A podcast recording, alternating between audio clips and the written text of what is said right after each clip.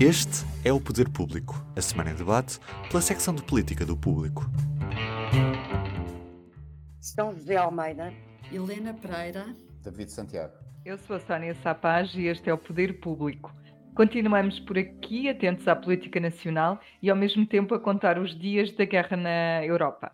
Já vamos em 14, não se sabe ao certo quantas pessoas morreram de um lado e de outro, nem quantas foram presas na sequência de manifestações na Rússia contra a invasão. Sabemos que os refugiados já são mais de 2 milhões e temos-los visto chegar a vários países, incluindo ao nosso.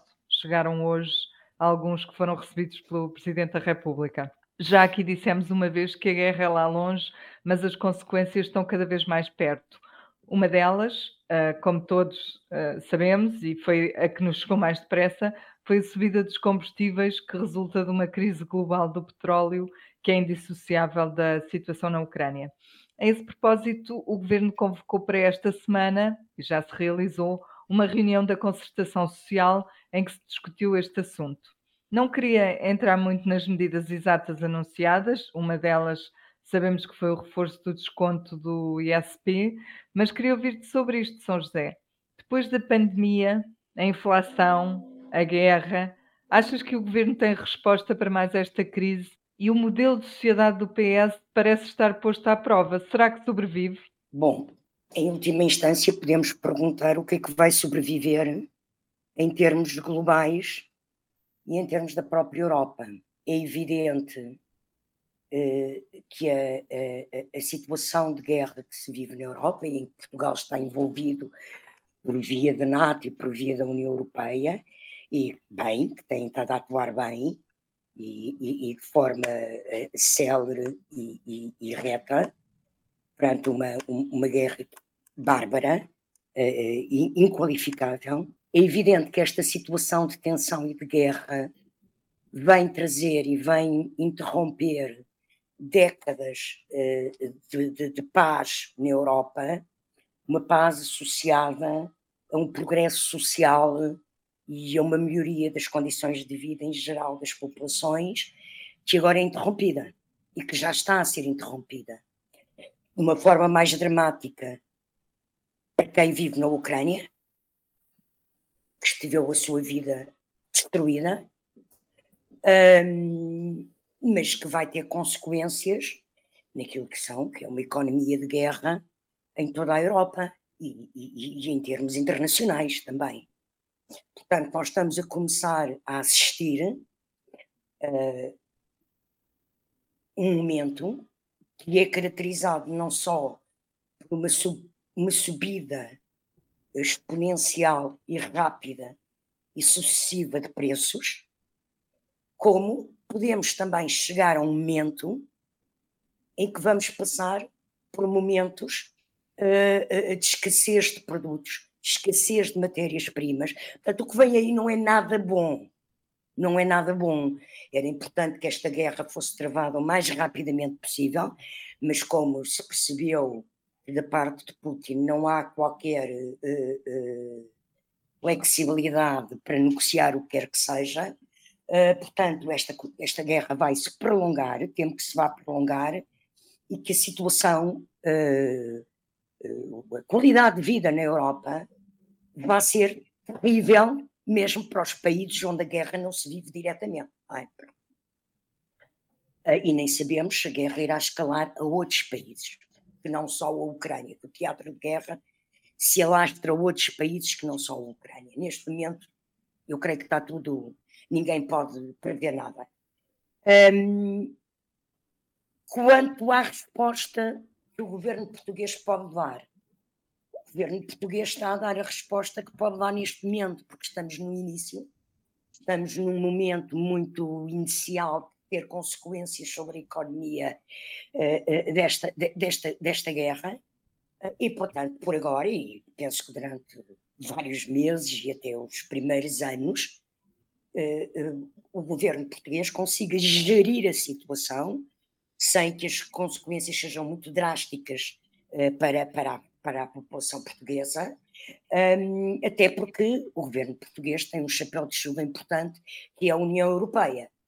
Era isso que eu ia perguntar. Pronto, há uma, há, há, há uma coordenação de políticas de intervenção social que vão ser gerizadas, como foram na pandemia, a nível europeu. E, portanto, aí há, há, há uma espécie de um, de, um, de um, chapéu de chuva, de, de uma proteção que dá alguma segurança aos portugueses, não é?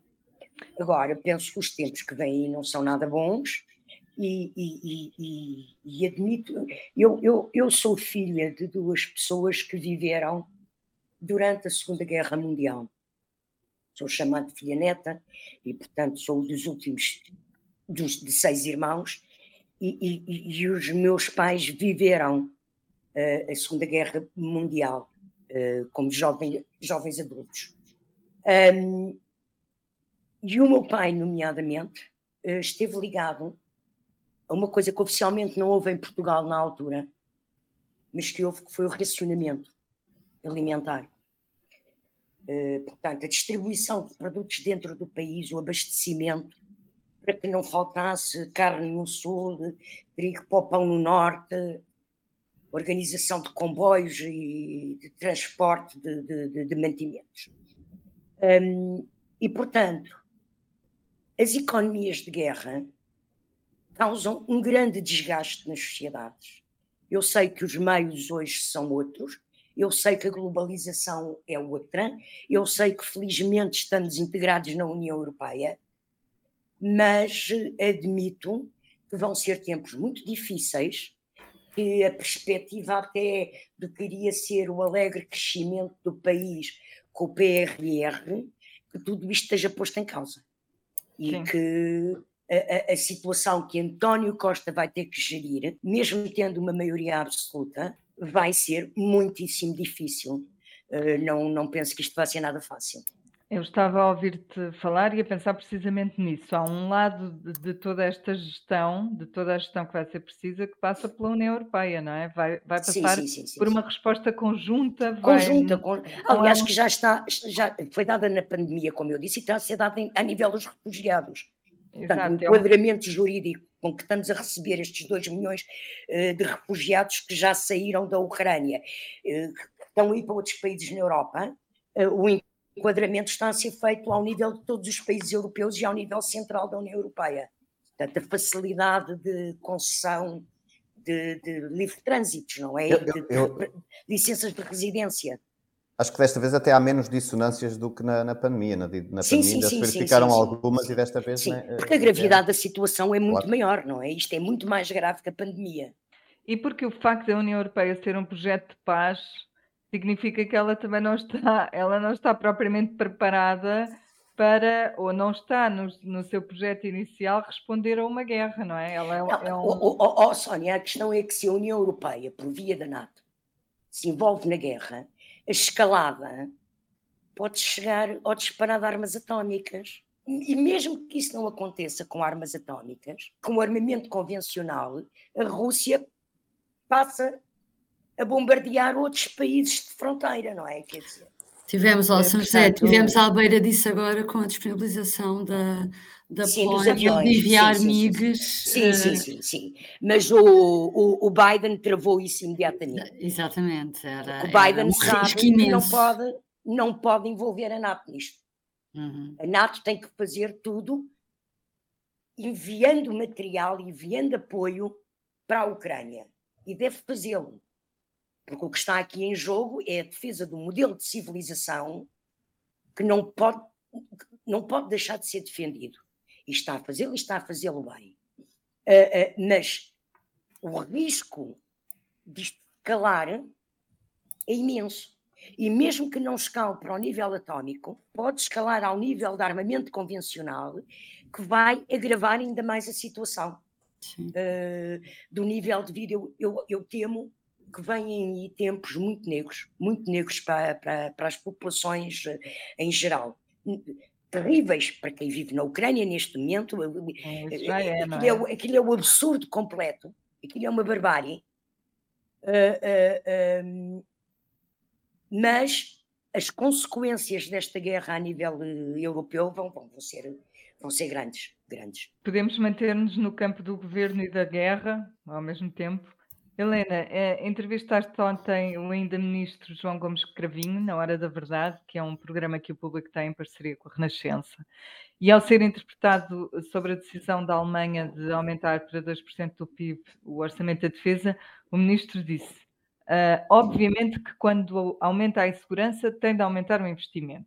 Um eventual aumento a imitar este da Alemanha seria razoável num país como Portugal? Bom, pelas afirmações do, como dizias bem, do ainda Ministro da Defesa, uh, uh, parece claro que, que o governo já, o governo em funções já terá discutido o assunto e que parece haver vontade de aumentar uh, o investimento. vamos ver, vamos ver em que montantes. O, a, a, meta de 2% é uma meta que a NATO há muitos anos tem vindo a insistir com os países para chegarem lá. A Alemanha tem sido um dos que resistiu mais e por isso é que é importante esta mudança da posição da Alemanha. Nós, eh, no ano passado, gastámos cerca de 1,55 e o nosso compromisso é, até 2024, gastar 1,68 e como o Ministro dizia, um, vai, vai, ser fundamental aqui o Orçamento de 2023, porque é nesse que se vai perceber, uh, e vai haver uma Cimeira da NATO agora em Madrid em junho, e portanto esse calendário que terminaria, que está acordado até 2024, agora vai ser negociado outro, outro calendário mais extenso e que possivelmente chegará aos 2%. Eu não sei se todos os países vão querer chegar rapidamente aos 2% ou não, se vão demorar dois anos ou dez anos, isso vamos ver. Uh, para não falar só em percentagens, para, para, as pessoas perceberem o que é que estamos a falar, o, Orçamento de Estado de 2022, que é aquele que foi, que foi chumbado, que agora vai ter que ser refeito, previa 2,4 mil milhões de euros para a defesa, o que significa um aumento de 228 em relação ao ano anterior. E no ano anterior, em vez de ter crescido, tinha havido um decréscimo de 28 milhões. Portanto, nós andamos sempre aqui a subir, a descer, a subir, a descer. E há aqui outra coisa que tem a ver com, para estas contas, conta o orçamento um, previsto, que inclui a lei de programação militar e, e normalmente todos os anos, é, o dinheiro fica além daquilo que está orçamentado, portanto, estes valores nunca são, na realidade, aquilo que acontece no terreno. E hum, nos anos em que o Ministro das Finanças foi Mário Centeno e que houve algumas cativações para se obter um sustento orçamental, uh, um dos ministérios mais penalizados com as cativações era o, o, da Defesa, que chegou a ter dois anos com, dois, com 200 milhões cativados.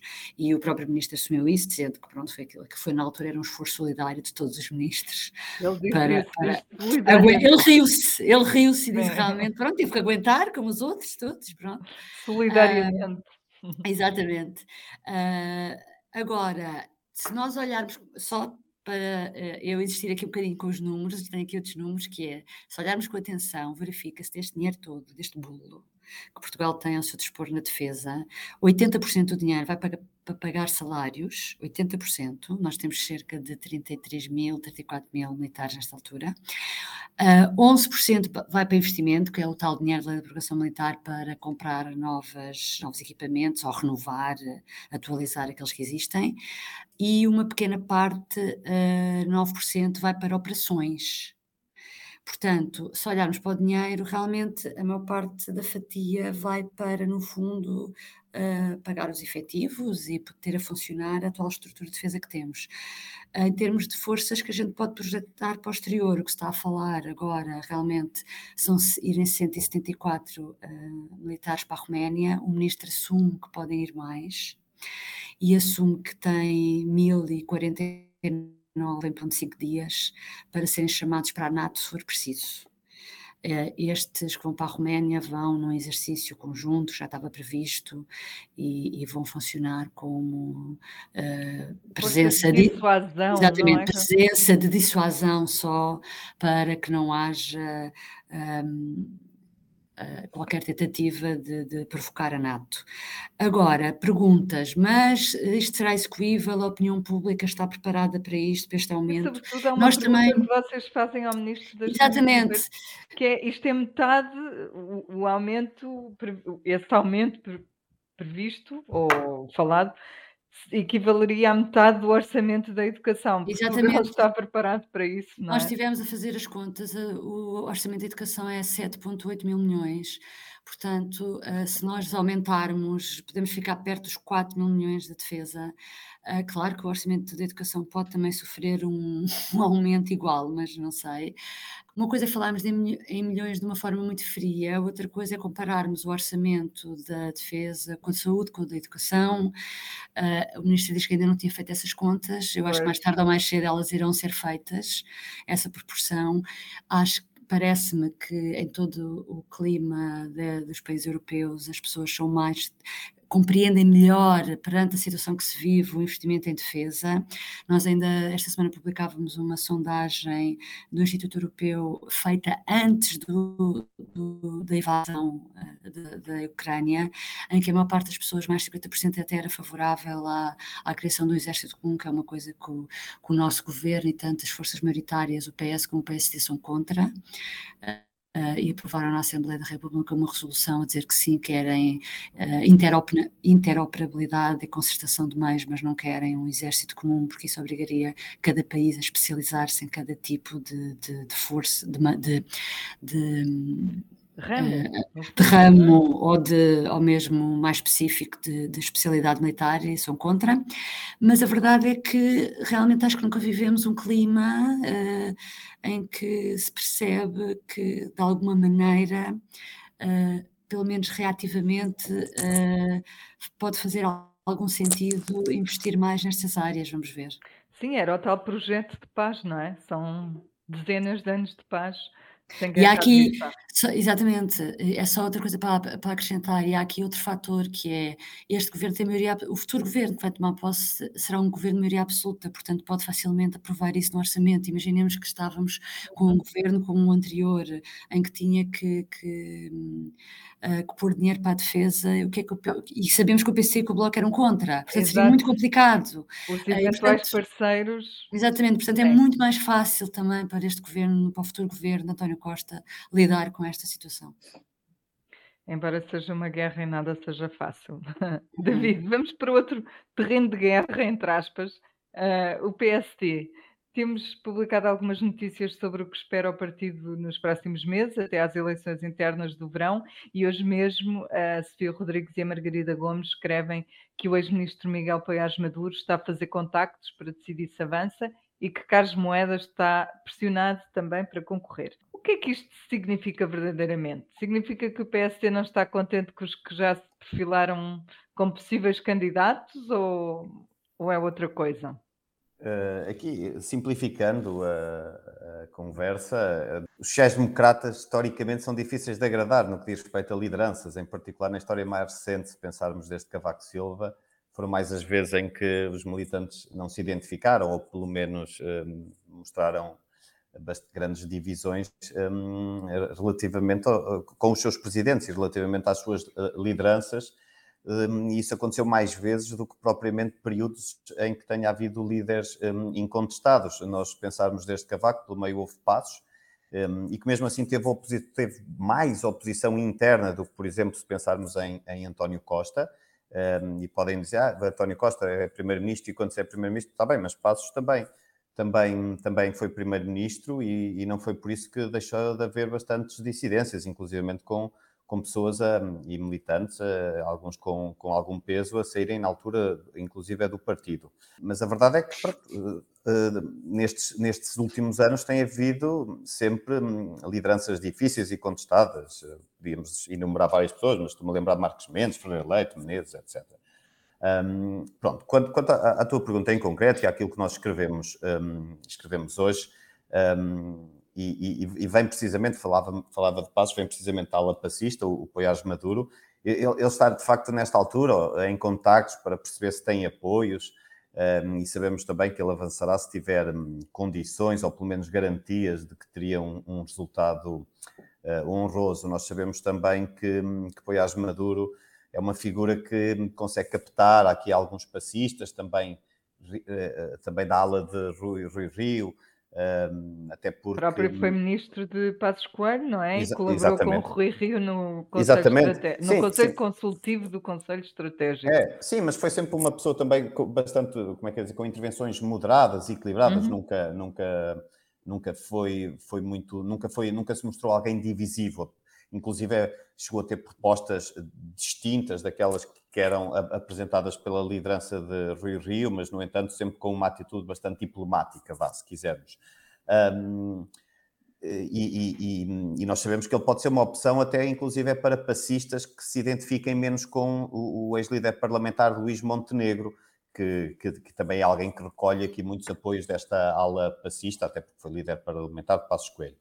Hum, aquilo que se, que se percebe é que no PSD também, por outro lado, e falando de Luís Montenegro, se quer evitar muito uma, uma espécie de, de entronização de um candida- candidato único, pelo, pelo razão pela qual também há movimentações por forma a garantir que há aqui uma disputa, hum, até o que se calhar garantiria maior le- le- legitimidade à próxima liderança. Mas nós, nós sabemos que, por exemplo, o Presidente da Câmara de Aveiro, Rival Esteves, está a considerar avançar e disse, disse ao público que tomará, em princípio, uma decisão já na próxima semana. Há também o número 2 da Câmara de Cascais, Pinto Luz, que já foi candidato e que também poderia repetir uma candidatura. Ele que hum, ele era o, número 1, um, ou foi o candidato número 1 um da lista da oposição ao, ao Rui Rio no, no, no, no Conselho Nacional. Há também nomes que continuam a ser falados, ainda que talvez com menos preponderância, pelo menos nesta altura, mas que não, não, não podem ser descartados, como Moreira da Silva e, e Paulo Rangel. No entanto, eh, sem dúvida nenhuma, hum, há aqui uma, uma espécie de. Carlos Moedas é aqui uma espécie de, de novo Dom Sebastião do PSD, ainda que se esteja a ansiar pelo regresso e alguém que nunca esteve, e aqui o nunca esteve, leia-se na, na liderança, não é? Porque Uhum. nós sabemos que este sebas- sebastianismo social-democrata que durou aqui nestes últimos anos em torno de Passos Coelho parece passar agora bastante para o Presidente da Câmara de Lisboa. Um, e O nesse- PSD sempre gostou de sebastianismos. Exato, Sim. sim, desde Sá Carneiro, Quando- não é? Se pensarmos, sim. Sempre, não, e mesmo mais recente, quando o Durão Barroso, antes Também, de entrar sim. para a liderança também, ai que ele vem aí, agora o Passos Também. Coelho, ai que vai, pode vir aí, agora o Carlos Moedas. é? É, é, é sempre muito romanceado, estes processos são sempre muito romanceados no, no, no- no PSD. Um, mas pronto, como, como eu disse, há movimentações na Distri- Distrital de Lisboa para que Carlos Moedas avançasse. Eh, E nós sabemos que Moedas, aquilo que lhe falta em termos de notoriedade política, que irá conquistar seguramente enquanto líder da Câmara da Capital, mas também notoriedade mediática, sobra-lhe em apreço não só dos militantes do PSD, mas também muito, e isso tem algum tem, tem valor e, e capital político, do, do Presidente da República, porque convém recordar que Marcelo é Rebelo. Sousa há muito que aponta Carlos Moedas como uma espécie de reserva para o futuro do PSD. E, e sabemos também que Marcelo continua sempre muito ativo na procura de informações sobre a vida interna do PSD. Contudo, Carlos Moedas é presidente da Câmara de Lisboa Pois. até pelo menos 2025. Até 25, mas é, é Sim. precisamente isso. Mas as eleições, teoricamente, serão só as legislativas em 26. Nesse sentido, eh, eh, Moedas poderia perfeitamente ser líder do PSD e presidente da Câmara, não, não seria inédito. O António Costa Não, tinha era de assumir que só fará um mandato. não Era, é? é precisamente, exatamente, era o que eu ia dizer, porque ele aí teria que assumir que seria Presidente da Câmara de Lisboa apenas num único mandato, porque não se podia recandidatar, sabendo-se que passado um ano, sensivelmente, seria candidato a, a- a legislativas. Eu acho que, que- que será interessante acompanhar, mas é só um pequeno pormenor, ah, já falámos disto num programa ah, ah, anterior, que nós sabemos também que será um calvário para o próximo líder do PSD, porque as eleições estão longe, terá que passar por novas diretas. Não sei se Moedas quer eh, esse tipo de desgaste ou se prefere esperar. Possivelmente não haverá nenhuma candidatura de Moedas nesta altura, há pressões para que ele avance, mas provavelmente ele preferirá resguardar-se e aproveitar esse tal eh, sebastianismo que surge aqui em torno do, do seu nome para, se calhar não nas diretas deste ano, mas nas diretas de, portanto, de 24, aí sim, se calhar surgir como candidato ah, à liderança do partido, mas pronto, é, é sempre, há sempre aqui uma enorme margem para, para especulação. Só de notar também uma coisa que nós escrevemos hoje é que em princípio, as propostas que serão discutidas no Conselho Nacional do PSD na próxima segunda-feira apontam para diretas em junho e congresso em julho. Aqui, há aqui alguma diferença nas datas, mas será, será nestes meses que. Mas há, há muito tempo para se apresentarem candidatos, não é? Há muito tempo, muito tempo, e, e, e vai ser longo o processo. Claramente percebe-se que nas próximas, a partir do momento em que esteja definido o calendário, vão começar a posicionar-se no terreno em concreto e a surgir candidaturas, ou diria que pelo menos duas e, e, seguramente será, será uma disputa bastante animada, parece-me. Olha, sobre o PSD, só me apetece dizer uma coisa: é que tem sido uma lástima assistir a um processo de sucessão em que uh, tão lento, em que ninguém, uh, ninguém quer mudar nada, uh, toda a gente está disposta a esperar sete meses por ter um novo líder. Acho que nunca, vi, nunca se viu uma coisa assim. Portanto, não sei quem é que se vai apresentar para além de Montenegro, mas acho que era importante realmente haver mais candidatos, senão parece realmente que isto, que o PST está nas ruas da amargura, ninguém lhe quer pegar, a não ser o Luís Montenegro. Portanto, não. há pessoas preocupadas com o futuro do PSD, portanto, quer dizer, haja alguma agitação sirva a campanha interna também para fazer uma, uma campanha mais dinamizadora para as pessoas perceberem que o PSD existe, porque neste Enquanto afirmação política. Não existe, não é? exatamente. É, é, uma, não, é surreal repara, isto tudo. E repara, Helena, que em, em dezembro, ou melhor, depois de saber que o orçamento tinha chumbado, havia toda a pressa do mundo, não é? Havia toda a pressa do mundo para fazer eleições internas, e de repente houve uma debandada. Estamos a ver uma debandada. Não há pressa nenhuma. Aí, não, mas aí havia, havia eleições em, em, em, em legislativas mesmo. a 30 de janeiro, não é? Portanto, mas essa, vê lá essa... se isso não é uma visão muito. Utilitarista, uh, não é? É um bocadinho utilitarista, acho que sim.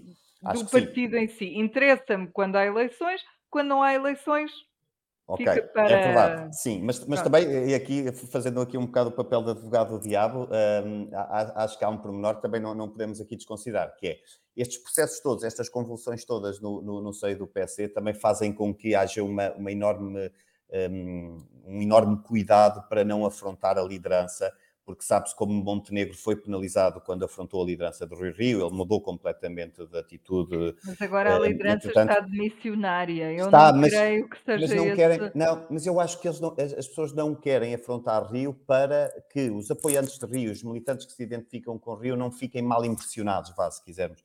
Eu acho que há aqui um bocado esse cuidado. Mais uma vez, é um bocadinho utilitarista, porque é, não vou é, claro seguir aquele eleitorado porque ainda me pode ser útil. Claro que sim, claro que sim. Ah, portanto, sim, é. Tudo, é tudo demasiado pensado, demasiado, sim, é demasiada estratégia, sim, e o partido, enquanto isto tudo, está num impasse terrível, como diz a Helena, parece que ninguém o quer. enquanto isso, um governo que, não, que é governo a prazo, digamos assim, navega calmamente, uh, uh, apesar das águas agitadas da conjuntura económica, da conjuntura da guerra. Portanto, eu, eu, eu, eu, bem posso dizer uma para coisa, o PS e o governo. Eu creio que este mês e tal, mês e uma semana, uh, em que a repetição das eleições na Europa obriga a, a, a atrasar a tomada de posse do governo e antes disso da Assembleia, veio também criar uma bolsa eh, de congelação eh, na própria definição do PSD. O país uhum. político está congelado com este adiamento da, da, da, das eleições, com esta repetição das eleições e adiamento da entrada em vigor da próxima legislatura. E, portanto, o, o clima, não acho que seja tanto estratégico, mais estático, com que os putativos candidatos à liderança do PSD eh, estão a agir, creio que tem a ver com isso, ainda por cima agora quando há quase três semanas que vivemos em, em, em guerra. Um, porém, eu estou convencida que a partir do dia 14, quando for marcado o Conselho Nacional do PSD, marcar as datas das diretas e do, do Congresso, que as candidaturas vão começar a surgir, uhum. vão ser mais do que uma, seguramente, e quase de certeza, eu não aposto porque não aposto, mas estou convencidíssima que Carlos Moedas não será candidato à liderança do PSD antes de cumprir o primeiro mandato na Câmara de Lisboa. Eu também ele acho. Precisa, ele precisa desse capital político, não uhum. há pressa. O próximo líder do PSD vai ter que aguentar quatro anos e tal. Portanto, será sempre um líder de transição e quando estivermos nas, após as autárquicas, serão em 25. Há tempo para então preparar uma candidatura a primeiro-ministro do líder do PSD, que nessa altura sim poderá ser eleito como líder do PSD, Carlos Moedas. Exato, mas Por isso agora, acho dizer, que é- Em 25. Sim, sim, sim. Teria um ano até. Eu, eu concordo, só, só a sublinhar isto, eu concordo com o que a São José disse eh, eh, em grande medida, mas atenção a uma coisa: este congelamento também foi propiciado ainda antes da, da repetição das eleições ou, ou- ou da decisão Sim, para eleições, porque o prolongado. Rui Rio logo disse isso. Sim, sim, mas, mas foi prolongado, prolongado, está a ser prolongado. É verdade, é verdade. Ajuda, Tu ouvias ajuda. falar de candidaturas é verdade, e é de verdade. repente, desde que foram remarcadas as eleições da, da, da- da Europa, É verdade, é? é verdade. Sim, sim, sim, sim, sim. Ajudou a Parou tudo, anestesiar não é? aqui, Parou a- tudo. anestesiou, anestesiou. E a Sim. guerra também contribuiu, portanto. pois, sim, sim. Sim, eu, eu em relação a Carlos Moedas eh, concordo que este não seria o momento dele, não seria, não, não seria expectável que ele avançasse agora.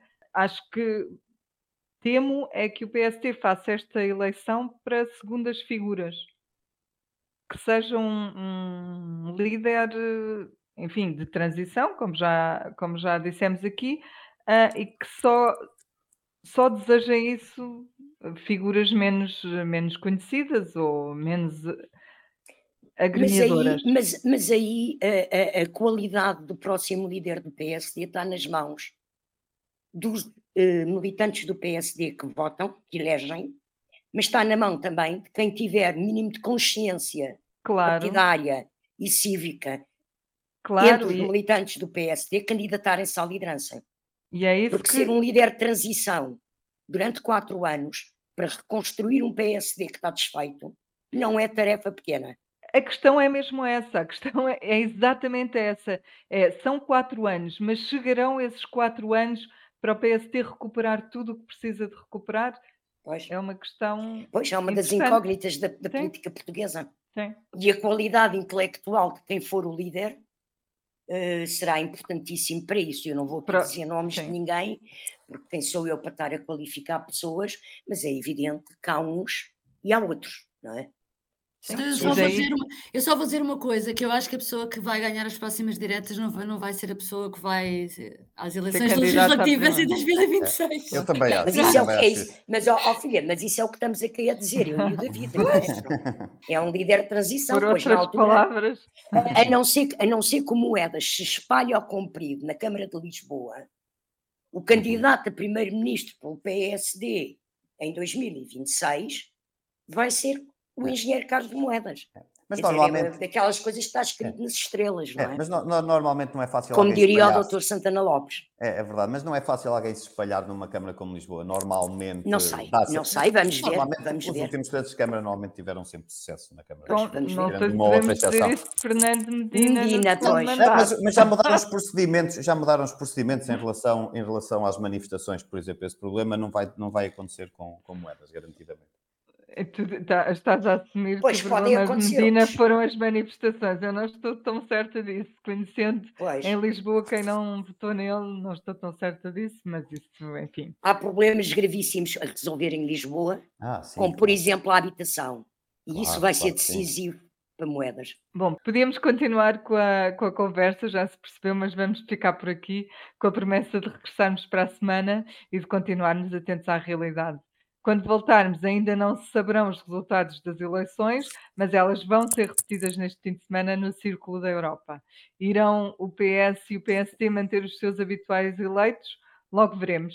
Até breve. Até breve. Breve. O público fica no ouvido.